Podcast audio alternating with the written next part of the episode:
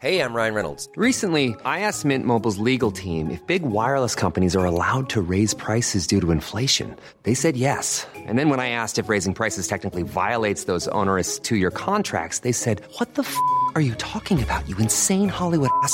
So to recap, we're cutting the price of Mint Unlimited from $30 a month to just $15 a month. Give it a try at mintmobile.com slash switch. $45 upfront for three months plus taxes and fees. Promo rate for new customers for limited time. Unlimited more than 40 gigabytes per month. Slows. Full terms at mintmobile.com.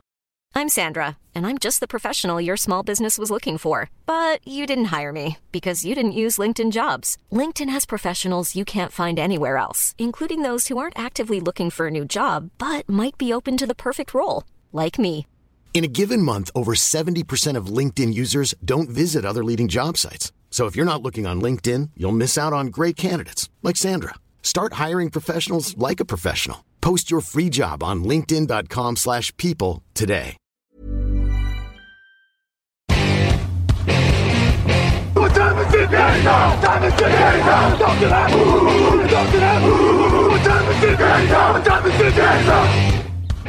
Salut à tous et bienvenue pour cette nouvelle émission de Touchdown Actu consacrée à la draft NFL 2023, moins d'une semaine avant le grand événement prévu du côté de Kansas City euh, dans le Missouri et on va s'intéresser à l'équipe de l'Amérique, comme on l'appelle, hein, les Dallas Cowboys, éliminés tristement en tour de division par leur bourreau habituel, les San Francisco 49ers.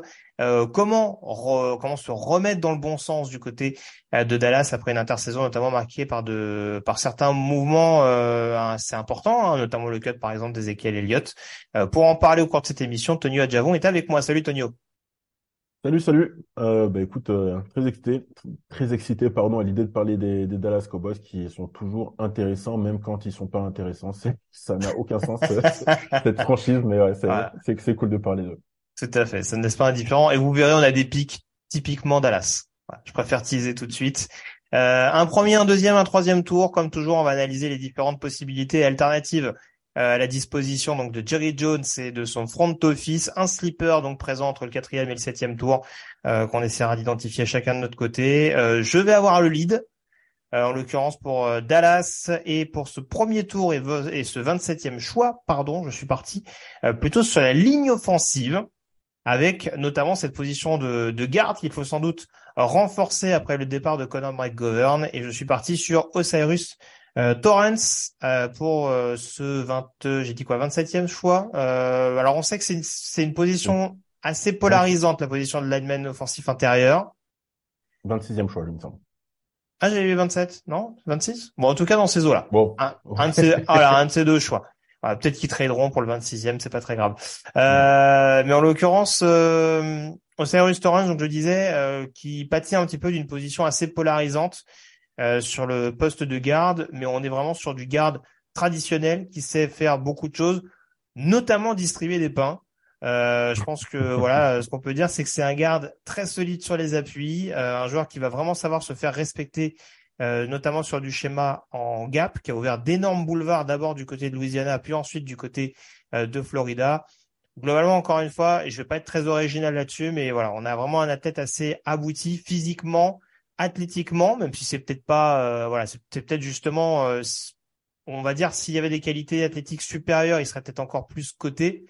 Euh, mais en tout cas, d'un point de vue physique et technique, Tonio, euh, globalement, il coche toutes les cases euh, au service Torrance.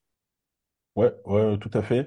Alors, par contre, moi, je, j'aime, je mettrais un, un petit bémol par rapport à ce que tu as dit. Tu t'as dit qu'il était plus à l'aise en, en gap. Moi, je le vois plus, euh, en tout cas en, en NFL, euh, plus à son aise en zone. Euh, C'est vu là, son- c'est, dans ce schéma-là, en tout cas, qu'il a joué euh, du côté de Louisiana et de Florida. Je te rejoins là-dessus. ouais.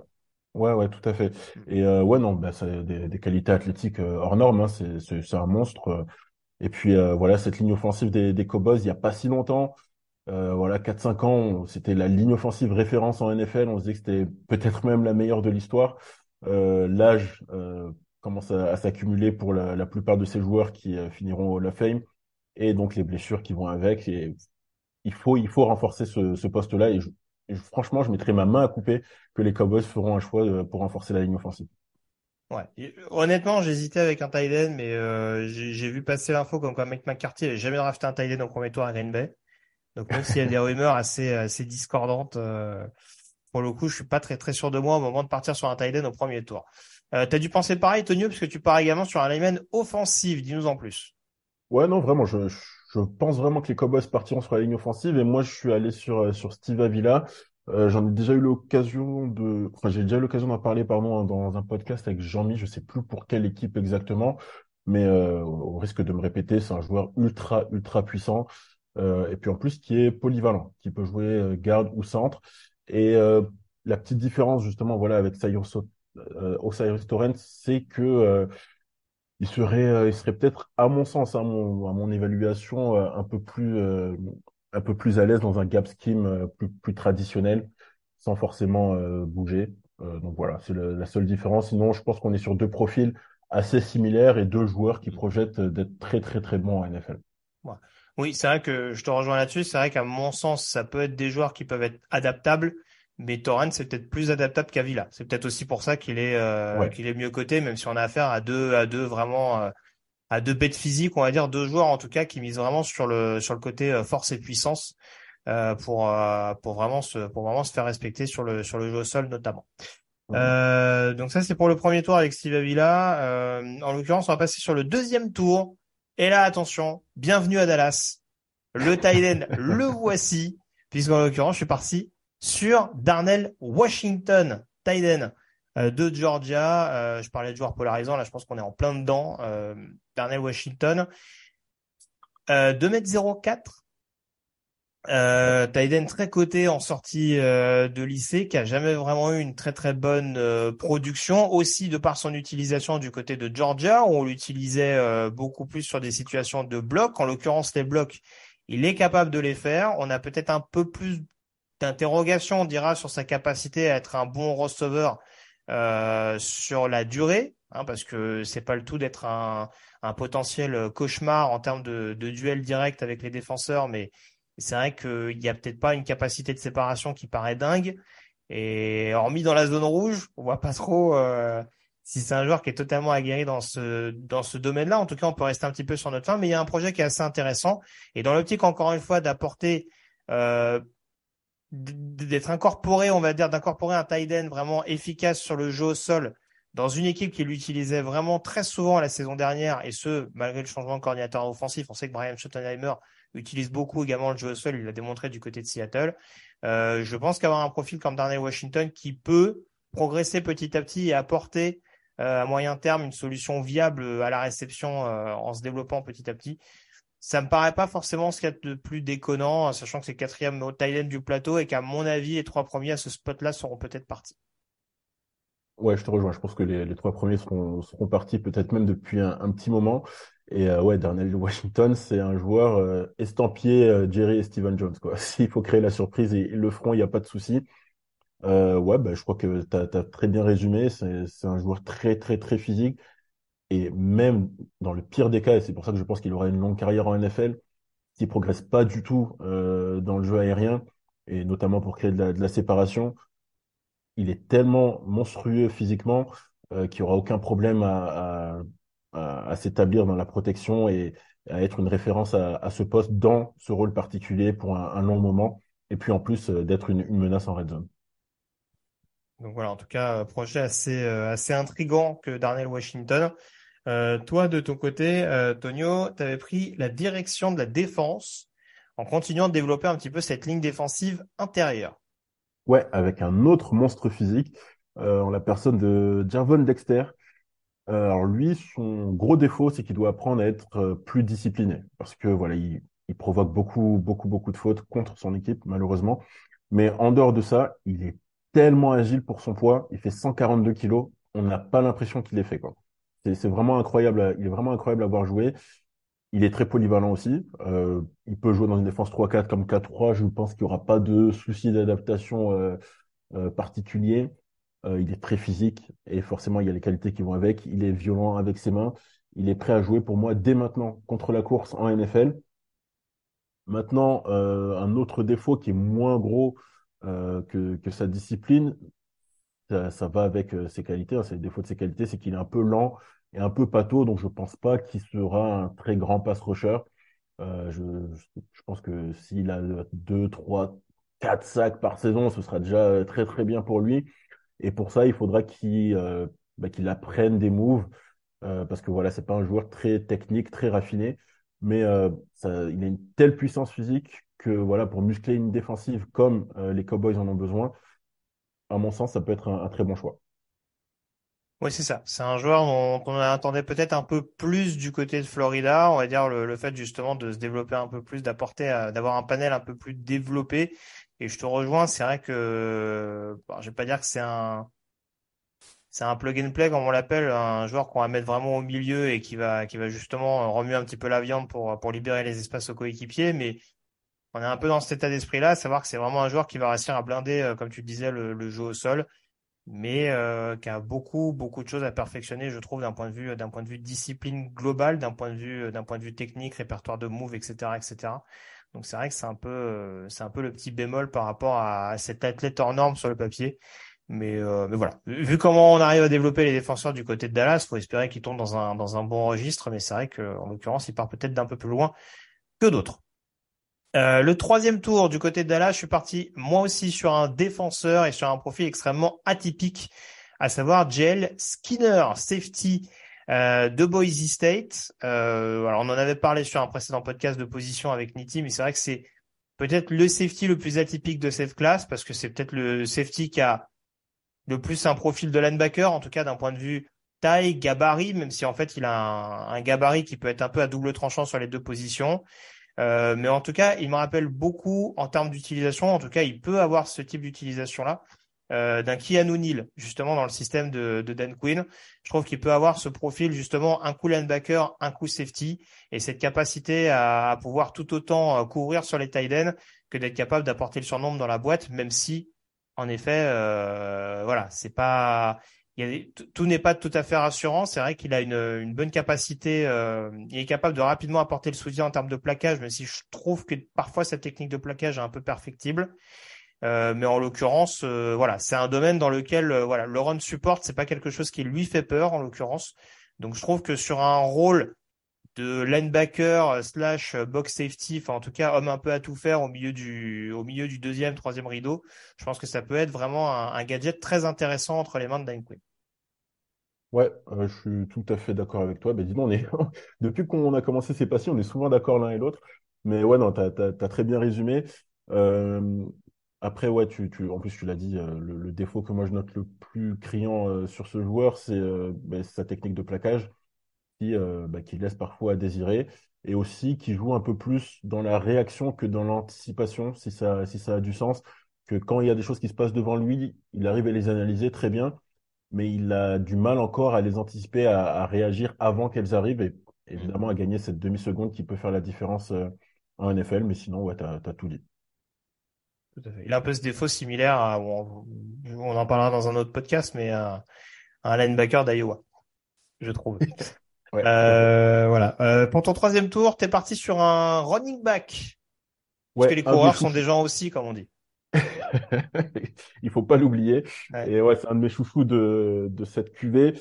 Euh, alors, déjà, faut, faut rappeler, je crois que tu l'as très bien dit, et tous ceux qui écoutent ce, podcast sont évidemment au courant, mais le fait de perdre Zeke Elliott, ça laisse euh, un trou béant dans, dans ce backfield offensif.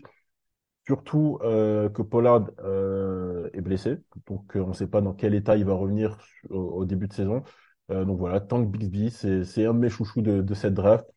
C'est un running back complet à la course, à la passe, en protection.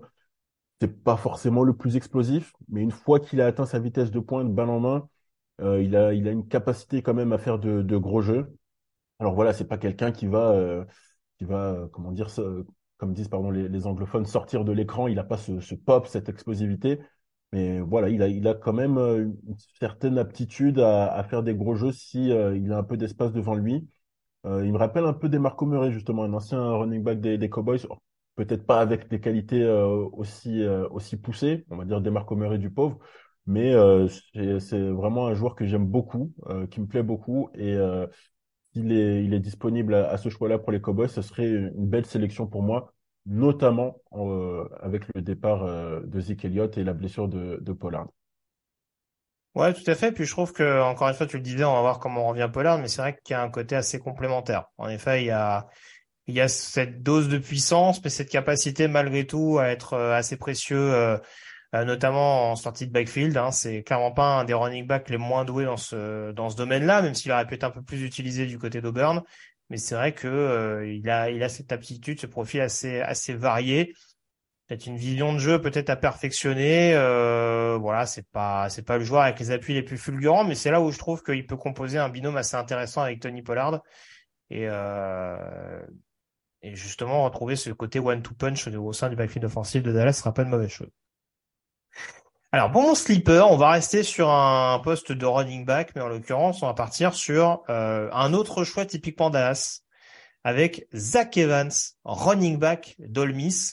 Euh, sensation, hein, sortie du Texas, euh, sortie d'un lycée texan en l'occurrence, Zach Evans, qui avait un parcours un peu plus euh, tortueux, notamment en raison de, de soucis comportementaux. C'est aussi pour ça que je fais la petite plaisanterie avec la situation des, Tex des, des, Texans, pas du tout. Bah oui, ils sont Texans en l'occurrence, mais plutôt des Cowboys pour éviter d'embrouiller tout le monde. Mais en l'occurrence, voilà, on a affaire vraiment à un joueur qui lui aussi a des attributs qui sont assez similaires, je trouve malgré tout, à, à Bixby. Le problème, c'est qu'on les a pas suffisamment vus.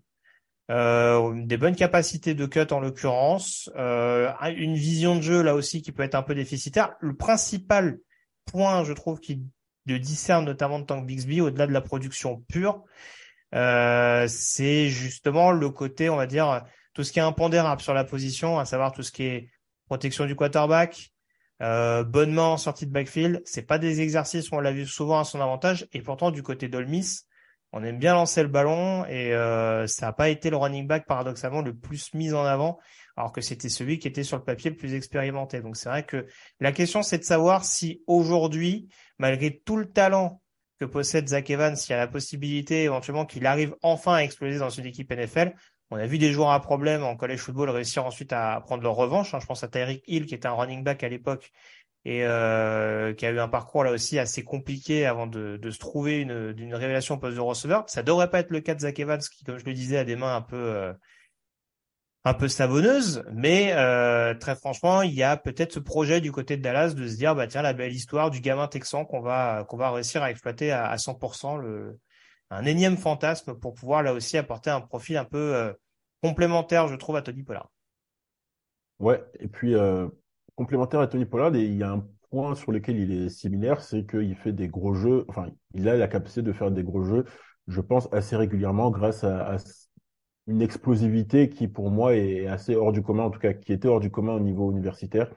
Est-ce que ça va se, se traduire euh, de la même manière en, NFL Moi, je pense, peut-être pas avec le, même de, le même degré, mais c'est une possibilité. S'il arrive à garder la tête droite en dehors du terrain, ça peut être un très bon joueur pour les Cowboys. Ouais. Je l'avais aux alentours du cinquième tour. Euh, il me semble en plus que les Cowboys ont un, choix compensatoire dans ces eaux-là, donc ça me paraîtrait pas forcément déconnant, mais là encore, tout dépend de comment est évaluée la position de coureur au cours de cette euh, QV. Je te laisse terminer, euh, Tonio, du coup, avec ton sleeper du côté de Dallas, et tu vas nous parler d'un tight end avec Will Mallory. Ouais, donc Will Mallory de, Miami.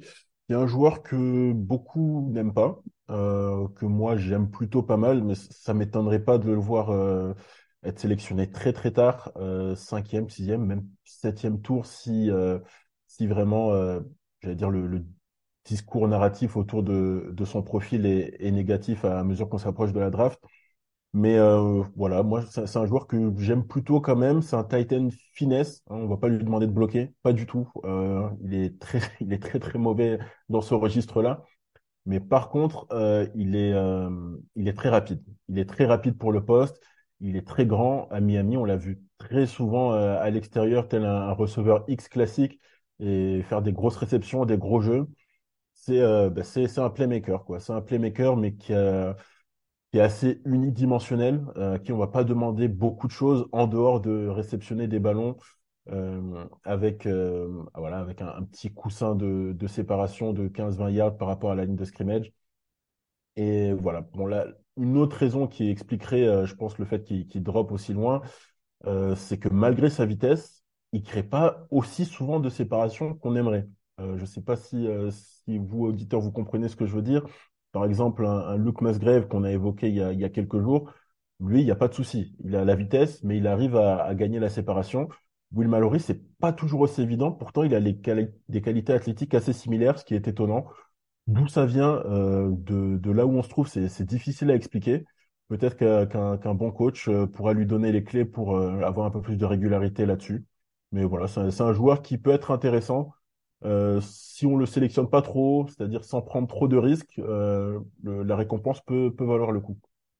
Oui, très clairement. Après, de toute façon, tu l'as dit, je pense que ce sera dévalué de par le fait que c'est un tight qui malheureusement a beaucoup de difficultés à bloquer. Euh, mais ça ne veut pas dire en l'occurrence que ça peut pas être un, une bonne arme, surtout dans une équipe qui, peut, euh, qui peut vouloir jouer relativement écarté. Hein. Je prenais l'exemple de Musgrave à Miami sur, sur un précédent podcast. Euh, je pense que Will Mallory qui reste à la maison pour jouer chez les Dolphins euh, dans le système offensif actuel, même si je pense que Mike McDaniel aimerait bien quand même, euh, préférera quand même des tight qui défendent, euh, des qui bloquent pardon, notamment sur le pour courir sur les sur les blocs en zone, mais mais bon, c'est voilà, si on est sur du sur du jeu très très écarté, on peut on, peut toujours trouver trouver que c'est un tight intéressant qui peut apporter une plus-value et, et faire quand même et faire quand même bouger les chaînes malgré ses qualités globales. Quantième tour pour toi? Tu me demandes une prédiction ou moi je le sélectionnerai? Bah, du coup, toi, tu le sélectionnerais? Moi, s'il est là au cinquième tour, je, je pourrais prendre le risque. Ouais. Très bien. ok. Je l'avais plus vers le 6, mais en l'occurrence, ça me choque, ça me choque pas plus que ça. Sur cette place de Tiden, en l'occurrence, voilà, c'est, on va dire, on va dire, ça peut être, euh, ça peut être 7, 8e Tiden du plateau. Hein. Ouais, ouais, c'est ça. Voilà. Donc, euh, donc à voir en l'occurrence. Bah, je crois qu'on a fait le tour sur euh, ces sélections des Dallas Cowboys. Je te remercie, Tonio, d'avoir été avec moi et on se retrouve pour une nouvelle pastille, celle des Buffalo Bills. Demain, direction la conférence américaine. D'ici là, passez une très bonne journée à l'écoute de Touchdown Actu et à très vite. Salut à tous. À plus.